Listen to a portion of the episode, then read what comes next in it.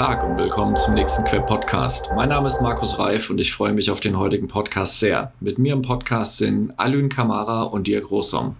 Stellt euch der gerne mal vor. Ja, hallo und vielen Dank für die Einladung. Ich bin Alün. Ähm, kurz zu mir, ehemaliger Profi, Leichtathlet im Weitsprung war ich aktiv, war zweimal bei den Olympischen Spielen und habe hab unter anderem viermal die deutsche Meisterschaft gewonnen und äh, bin ja über ein sehr spannendes Gespräch letztes Jahr im Sommer auf die Junior Management School aufmerksam geworden und mittlerweile eines der drei Vorstände und der Leiter. Und äh, alles weitere werden wir gleich, denke ich, besprechen. Cool. Und hier ist der Dirk Rosom, auch ehrenamtlicher Vorstand bei der Junior Management School. Und die, meine Haupttätigkeit ist Bildungsinnovator. Das heißt, ich berate große Konzerne in ihren Bildungsstrategien. Und dort sehe ich natürlich auch relativ frühzeitig, wo Not am Mann ist. Und deswegen bin ich hier mit in die Junior Management School eingestiegen. Hervorragend. Wir steigen auch gleich ins Thema ein. Jetzt fit machen für den Arbeitsmarkt der Zukunft. Das ist das Versprechen auf der Website der Junior Management School. Und das trifft auch den Zeitgeist sehr präzise. Ihr schließt im Prinzip die Lücke zwischen Schule und Arbeitgeber oder auch zwischen Hochschule und Arbeitgeber. Ihr holt also das nach, was die Schule verpennt hat und macht die jungen Leute fit für den Job oder auch die Ausbildung. Dirk, gib mir mal deinen Blick auf dieses Thema. Naja, wenn man sich anschaut, unter welchem Druck Unternehmen stehen, sich zu verändern, also was die Anforderungen vor fünf oder vor zehn Jahren an die Mitarbeiter waren, wenn man jetzt mal drauf schaut und wenn man das dann auch noch in die Zukunft projiziert, wissen wir, dass da eine dramatische Veränderung stattgefunden hat in den Anforderungen an die Skills und an, vor allem auch an die Haltung der Mitarbeiter. Also nichts ist mehr steht. Wir müssen offen sein für permanente Veränderungen und vor allem eine hohe Lernbereitschaft haben. Also das ähm, Ausprobieren und Erlernen der Dinge. Und das ist das, was die Schule uns ja auch kaum noch mitgibt. Das heißt, wir werden dort konditioniert auf stumpfes Konsumieren von Inhalten im Wesentlichen. Und genau diese Brücke, also die Schule äh, hinterlässt ein relativ stagnierendes Niveau an, ähm, an, an Qualifikation, was da rausgeht. Und die Unternehmen haben einen Veränderungsdruck. Das sie, und die Kluft geht immer weiter auseinander. Das muss man sich wie eine Schere bildlich vorstellen. Und je weiter die Schere auseinandergeht, desto schwieriger wird es für die jungen Menschen, Fuß zu fassen im Job, also Überforderung zum Start weg. Und zeitgleich aber auch unattraktiver für die Unternehmen, weil die Eingangsbewerbungen einfach viel, viel schlechter sind. Also immer weniger Menschen überhaupt eigentlich noch passen auf die gewünschten Profile der Ausbildungsjobs. Und je größer die Schere auseinandergeht, desto größer ist dann auch das Problem, weil ein Unternehmen dann irgendwann mal sagt, das lohnt sich für uns gar nicht mehr. Wir müssen erst mal zwei Jahre in Anführungszeichen reparieren, bevor wir mit der Ausbildung starten können. Und dann äh, werden die Ausbildungsplätze leider in der Zukunft weniger. Und genau das äh, als Brücke zu schließen, ist unser Job. Das stimmt. Und ähm, ein kluger Mensch sagte mal, zwei Drittel der Kinder, die heute geboren werden, ähm, haben in 20 Jahren Jobs, die es heute noch nicht gibt. Ähm, Alün, du bist jetzt ähm, nach einer Profisportlerkarriere Leiter der Junior Management School. Ähm, Dirk hat diese Schere angesprochen. Ähm, was, was sind die Sachen, wofür du brennst und äh, wo glaubst du, dass die Junior Management School eine gute Antwort darauf bietet? Mhm, das ist eine sehr vielschichtige Frage für mich. Ähm, aus meiner Perspektive war es in der Zeit der Schule so, dass ich überhaupt keine Idee hatte, wo es beruflich für mich hingehen könnte. Ähm, ich habe gebrannt für, für den Schreinerberuf. Der war aber ähm, nicht realisierbar parallel zu einer Hochleistungssportkarriere. Und das stand für mich definitiv im Fokus, dass ich herausfinden will, was kann mein Körper leisten, was kann mein, mein, mein Geist, also wie, wie, wie stark bin ich mental, ähm, was kann ich da erreichen. Und ähm, hatte keine Möglichkeit herauszufinden, was ich später mal beruflich machen möchte. Und ähm, das Konzept, was wir jetzt anbieten, ist so vielschichtig. Dadurch, dass wir 24 Wahlmodule anbieten, ähm, kann man einen sehr individuellen Schwerpunkt wählen. Man kann Interessensgebiete ähm, ja, vertiefen. Man kann Dinge auch einfach mal experimentell angehen und sich die neu anschauen. Das klingt spannend, ich weiß aber noch nicht, was da auf mich zukommt. Ich probiere das jetzt mal in einem geschützten Rahmen aus. Ähm, das finde ich sehr, sehr ansprechend. Ähm, das hat mich sofort gecatcht und äh, da war ich Feuer und Flamme für das Thema. Dann hatte Dirk das ja schon angesprochen bezüglich ähm, der Notwendigkeit, die auf der Seite der Unternehmen, der auf, ja, die Notwendigkeit, die auf der Seite der Unternehmen besteht. Diese Notwendigkeit gibt es aber auch oft bei den Schülerinnen und Schülern dass sie diese Vorbereitung benötigen, weil das, was klassisch in der Schule gelernt wird, ist ja wie lerne ich was, wie spule ich das ab und wie wende ich es eventuell im kleinen Maß auf etwas Neues an. Aber dieses ganz freie Denken, das, was ja eigentlich im künstlerischen Bereich der Fall ist, ähm, das lernt man ja gar nicht mehr. Dieses einfach mal machen und seinem Geist freien Lauf lassen, äh, sich Problemen äh, annehmen und die Herausforderung annehmen sowas gibt es ja nicht im, im, klassischen Schulsinne. Und das habe ich im Sport zum Beispiel auch gelernt. Ich habe jeden Tag mit einer neuen Situation umgehen müssen. Mein Körper fühlt sich heute nicht gut an, da müssen wir einen Trainingsplan anpassen. Mein Muskel ist vielleicht verspannt, ähm, ich muss eine andere Übung machen. Ähm, es regnet und wir sind von Sonne ausgegangen, ich muss was anderes machen. Ähm, und so bin ich einfach in diesem Bereich zum Beispiel der agilen Arbeit für mich klassischerweise groß geworden, ohne zu wissen, was das bedeutet. Dann habe ich äh, irgendwann einen Scrum Master gemacht und merke so, hey, für mich ist das völlig normal, das so zu machen. Und das haben wir jetzt auch adaptiert in unserem Kurs, dass wir sagen, wir bringen agile Merkmale bei. Wie, wie ist das agile Mindset? Wie kann man das in einem Projekt äh, übernehmen? Für die Zielgruppe, die wir jetzt haben, natürlich kein Daily, da machen wir vielleicht ein Weekly, aber einfach die Idee schon mal implementieren, ich hole meine Mitstreiter ab und äh, gebe denen eine Idee, wo ich bin und erfahre, wo die sind. Und ähm, das wird einfach später dann im Beruf ähm, ja, einfach ein Skill sein, der dich schon mal voranbringt oder dich hervorhebt im Gegensatz zu den anderen, die sich bewerben, weil du einfach das verinnerlicht hast und das für dich zur Natur wird ähm, und du das nicht irgendwie nochmal erarbeiten musst und ähm, ja, ich glaube, alle, die jetzt zuhören, wissen, wie der Berufseinstieg ist. Ähm, ich habe mal 15 Monate ein Praktikum beim TÜV Rheinland gemacht im Corporate Marketing. Äh, war für mich völliges Neuland und ähm, so wird es jedem gehen, der in einen Großbetrieb reinkommt. Äh, erstmal ganz viele Fragezeichen haben und umso mehr man dann im Vorfeld schon einfach gelernt hat und in der Natur hat, umso leichter fällt dann der Einstieg.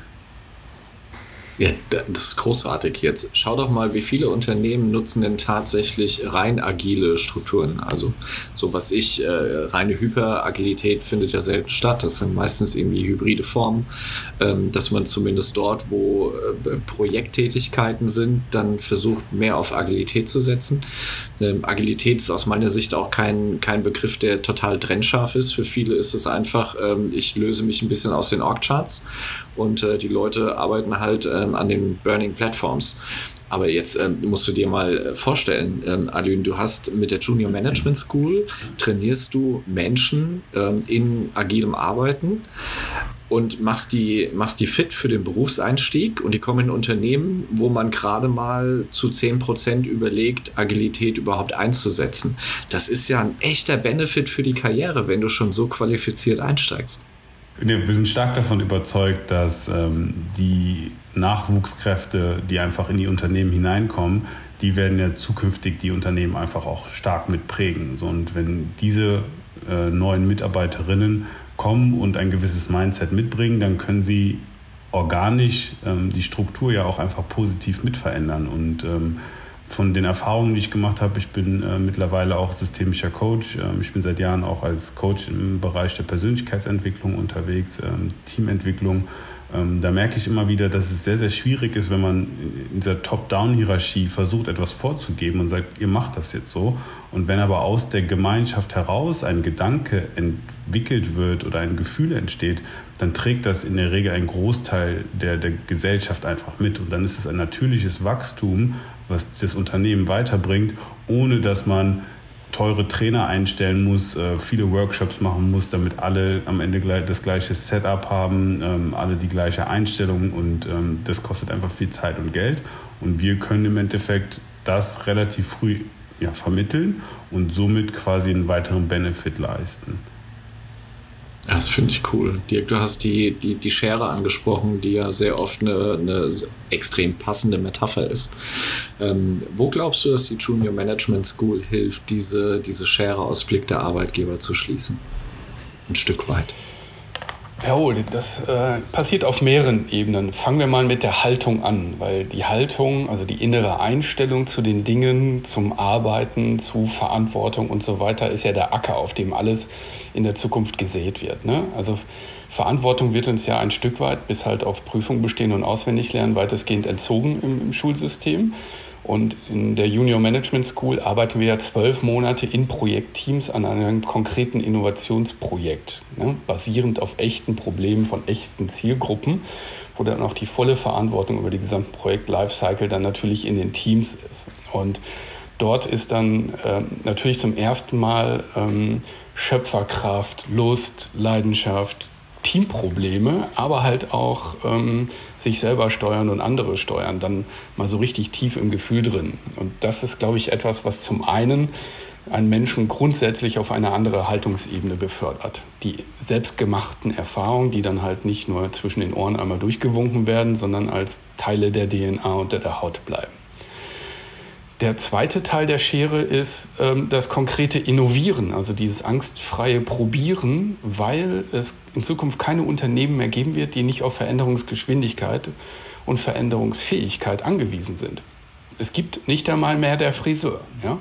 Also ähm, wir sind quasi auf allen Branchen darauf angewiesen, dass wir eine Kultur des äh, Neuausprobierens, des äh, neue Geschäftsmodellentwickelns und so weiter. Und wenn es dort dann junge Menschen gibt, die dann auf einmal handwerklich, technisch und methodisch Sachen mitbringen, die das ganze Unternehmen wahrscheinlich noch nicht mal so kennt, weil das sehr modern ist, was wir da machen, dann ist das ebenfalls stark.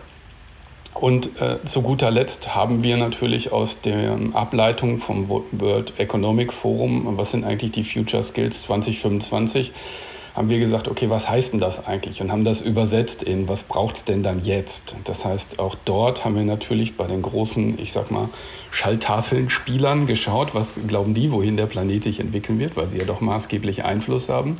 Und dort dann die Ableitung getroffen auf die Wahlmodule. Und so wird das Ganze, glaube ich, in Summe rund, nicht nur halt für die jungen Menschen, sondern halt auch für die Unternehmen weil ich glaube nicht, dass diese fertigen Perlen am Markt, also die Talente, dass sie noch in ausreichender Menge vorhanden sind. Ich glaube, da haben Unternehmen auch eine Verantwortung, selber das Zepter in die Hand zu nehmen und das in den eigenen Reihen auch genauso auszubilden. Und das ist ja der Grund, warum wir auch viele Unternehmenspartner als Kunden haben, äh, als Verein, als Vereinsspenden, die sagen, äh, das machen wir für unsere Azubis, weil das, was ihr da habt, haben wir gar nicht in unseren Inhalten, in den Programmen drin. Selbst solche Dozenten kennen wir nicht einmal, die ihr da habt. So, also das ähm, wir kommen halt von beiden Seiten. Ne? Wir haben halt die, die Eltern und die, ähm, die Jugendlichen und wir haben halt auch extrem viele Unternehmen, die gesagt haben, hey, könnt ihr bitte unsere frischen Azubis auch bitte mit ins Programm reinziehen.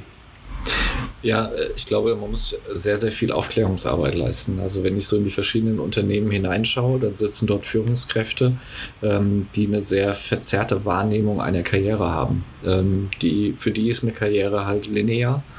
Ähm, die, die sehen, jemand macht seine Ausbildung in der Schule, macht danach eine Ausbildung oder ein Studium, steigt nach Ausbildung oder Studium bei mir im Unternehmen ein und ähm, wächst dann über die Jahre hinweg. Also neben der Hardskill-orientierten ähm, äh, Wachstumsbereiche geht es dann in Richtung Softskill-orientierte Bereiche. Ähm, und am Ende äh, ist immer noch dieser Plan, die Leute bleiben 20 Jahre da und entwickeln sich einfach weiter. Und die Realität zeigt, dass äh, diejenigen, die diese Idee haben der linearen Karriere, halt selbst nicht eine lineare Karriere haben, sondern deutlich mehr Volatilität und äh, Dynamik in der eigenen Karriere haben. Und die Frage ist, warum ist trotzdem dieses sehr tradierte Glauben an die lineare Karriere immer noch in den Unternehmen? Und äh, ich glaube, das, was ihr jetzt gesagt habt, ähm, wo ihr helft mit den Wahlmodulen, ähm, die Persönlichkeiten fit für die Zukunft zu machen, ähm, das unterstreicht eindeutig die Realität. Ich glaube oder ich bin eigentlich ziemlich fest davon überzeugt, dass wir ähm, gerade in unserer Gesellschaft ähm, dazu tendieren, dass wir nicht bereit sind, viel Risiko zu fahren. Und ja. ähm, so wie wir aufwachsen und wie unsere Gesellschaft strukturiert ist, glauben wir, eine sichere Wahl zu treffen, wenn wir jemanden wählen, der einen sehr guten Schulabschluss hat, der einen geradlinigen äh, Studienweg gemacht hat, der seine Praktika und seine Werkstudentenstelle hatte, sein Jahr im Ausland. Das sind ja auch alles Punkte, die gewisse Fragestellungen ähm, einfach erfüllen im Sinne von, war der ein Jahr im Ausland, kann er mit anderen Kulturen umgehen? Ist er selbstständig? Ähm, kann der auch mal ins kalte Wasser springen oder sie? Ähm, und äh, das Bedürfnis, solche Häkchen zu setzen bei den Fragen, das verstehe ich und das sehe ich auch. Ähm, und ich glaube, dass wir einen, Wandel unserer Kultur benötigen, dass wir mehr Risikobereitschaft einfach ähm, an, den, an den Tag legen. Ähm, das Beispiel, was jetzt kommt, ist wahrscheinlich ein bisschen äh, dessen sind wir uns alle überdrüssig, aber Silicon Valley basiert ja darauf, diese, diese Fehlerkultur einfach zu leben.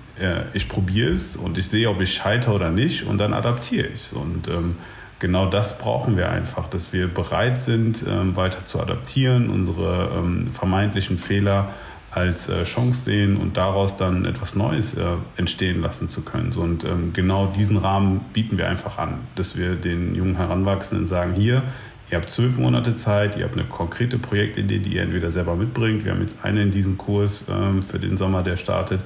Die, äh, macht, sie macht einen Unverpacktladen auf und sagt, hey, ich habe bei euch die, die Möglichkeit, mit Unterstützung von Leuten aus dem Fach meine, meine Idee zu verproben und äh, zu experimentieren und zu schauen, was macht Sinn und ähm, damit im Endeffekt nochmal einen Schritt weiter zu kommen. So, und ähm, da können wir einfach den Raum schaffen, diese Fehler zu machen und daraus zu lernen und dann sich weiterzuentwickeln. Und gerade große Konzerne müssten sich ja auch erlauben können, diesen Raum zu schaffen und zu sagen, hier, macht auch gerne mal einen Fehler, weil wir wollen einfach die nächste Innovation haben. So, und diese Innovation kann ja nur entstehen, wenn man bereit ist, ein gewisses Risiko zu fahren. Ja, das stimmt. Ähm, das, was ich wahrnehme, wir haben in den Unternehmen sehr stark einen Notenfetisch und einen Präsenzfetisch. Und beide Dinge hindern eigentlich ähm, die Entwicklung der Mitarbeiter. Also wenn du über Agilität sprichst, Alün, ähm, dann hat es ja sehr viel mit Selbststeuerung und Selbstverantwortung zu tun. Und ähm, die Führungsstrukturen in den Unternehmen und die Fehler-Lernkultur, die sind ähm, eigentlich gar nicht darauf vorbereitet. Führung ist sehr oft so, dass ähm, die Manager gar keine Leader sind, sondern reine Manager. Das heißt, sie führen über die Fachebene, in der Rückschau über Reportings und KPIs, ähm, lassen gar keinen großen Freiraum, sondern führen eben auf der Fachlichkeit.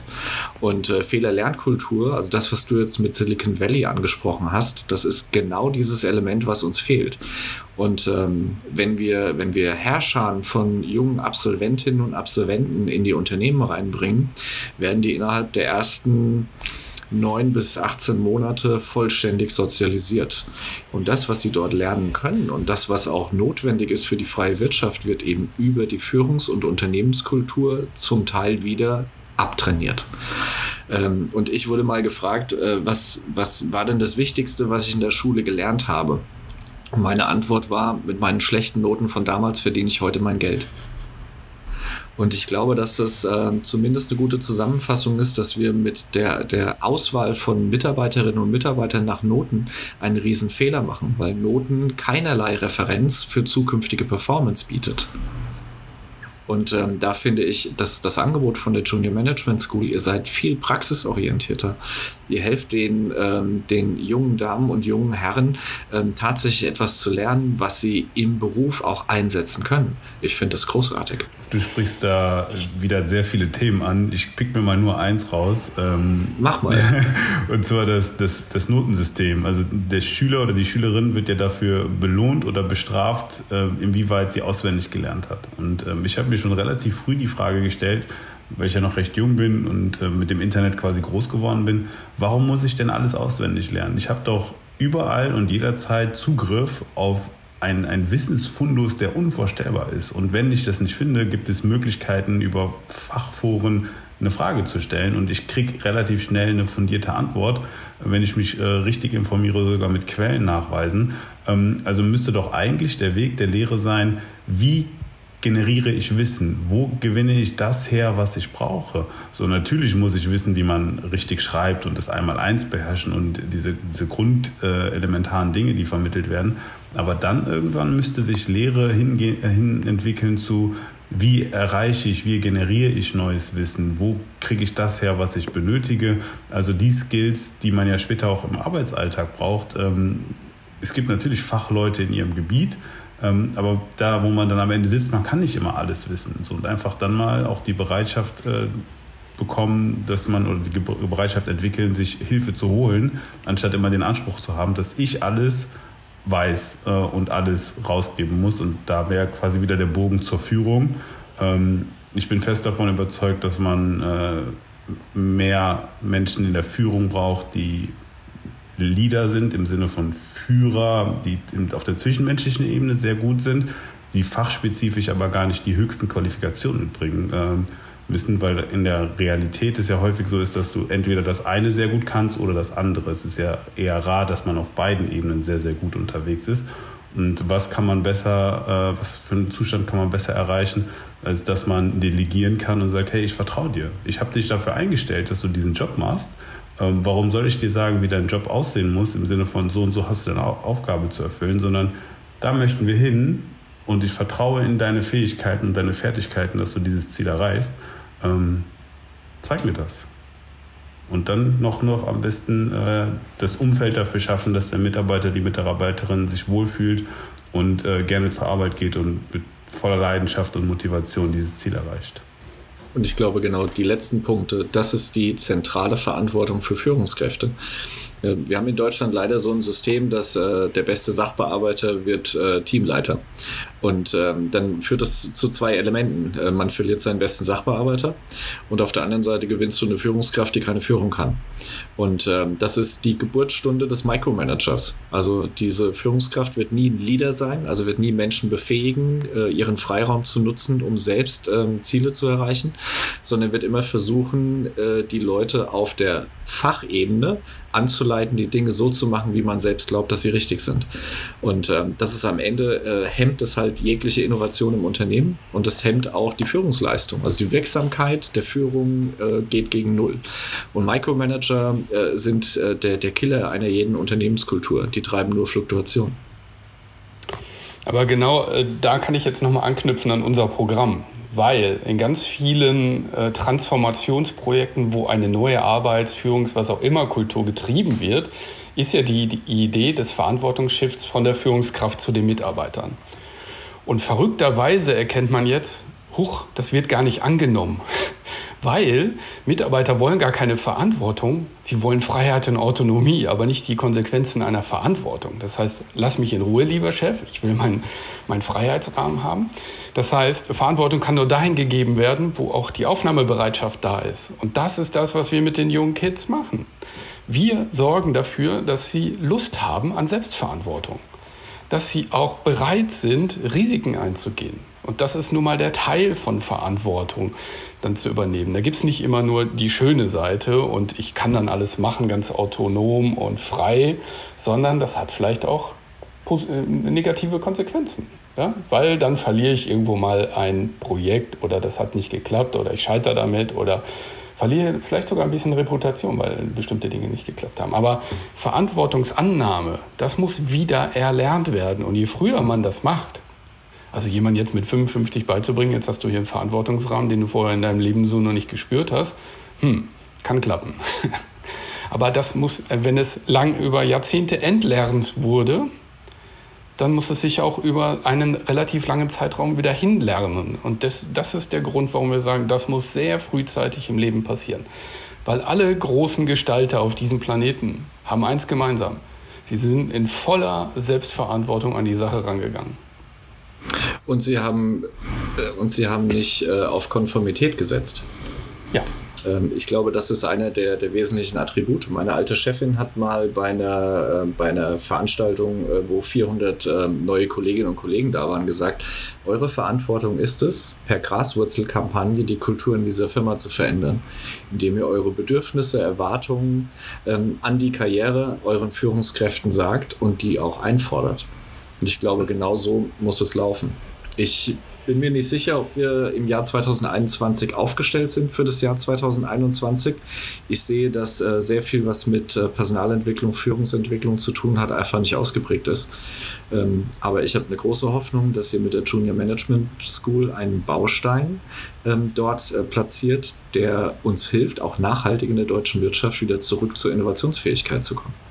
Wir haben noch etwas, was unser Programm unserer Meinung nach abrundet. Das ist äh, die Tatsache, dass alle Teams, die an ihren Projekten arbeiten, von einem Coach begleitet werden und äh, damit dann nochmal die Möglichkeit haben, sich im Team weiterzuentwickeln, aber auch in der individuellen Persönlichkeitsentwicklung.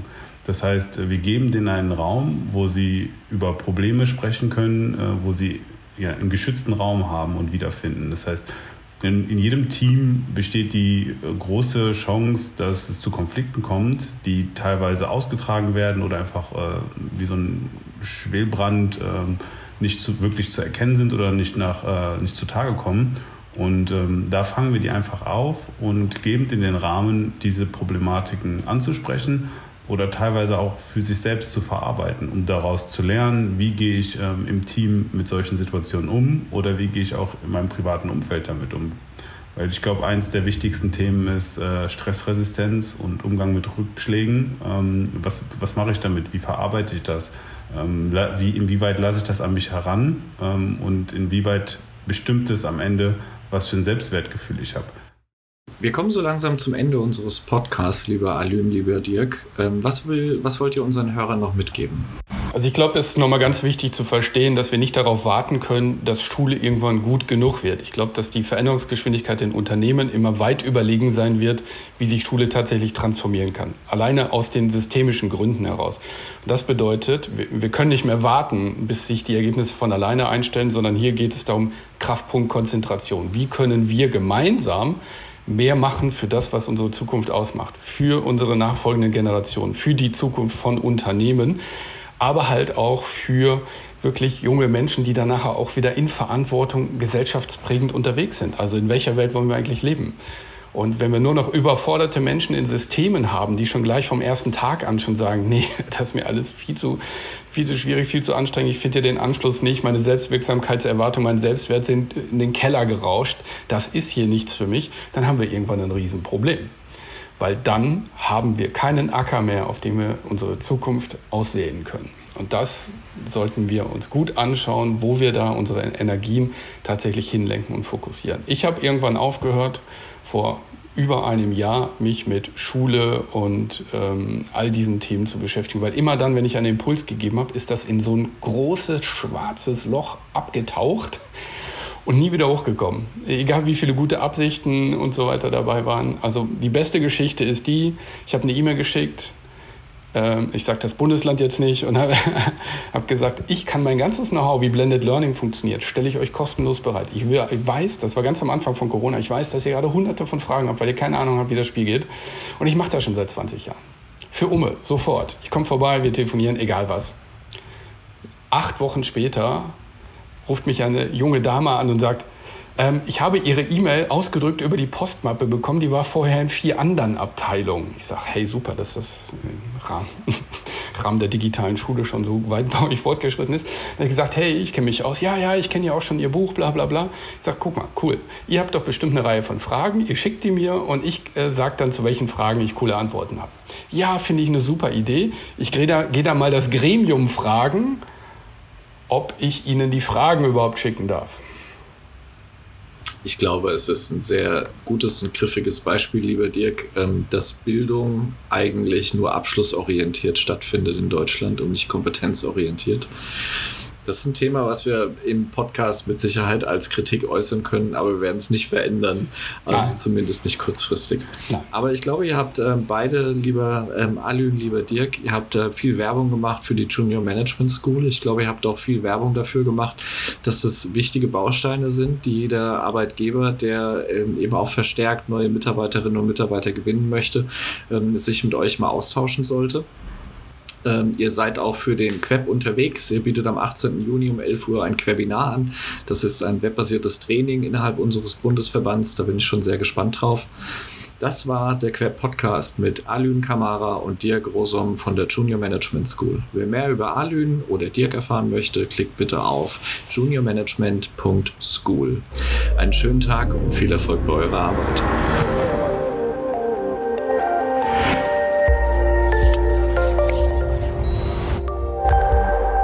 Das war ein weiterer Queb Podcast. Den Queb, Bundesverband für Employer Branding, Recruiting und Personal Marketing, finden Sie nicht nur in den üblichen Podcast-Kanälen, sondern auch über unsere Website www.queb.org. Vielen Dank fürs Zuhören. Ich verabschiede mich, Ihr Markus Reif und der Queb Quality Employer Branding.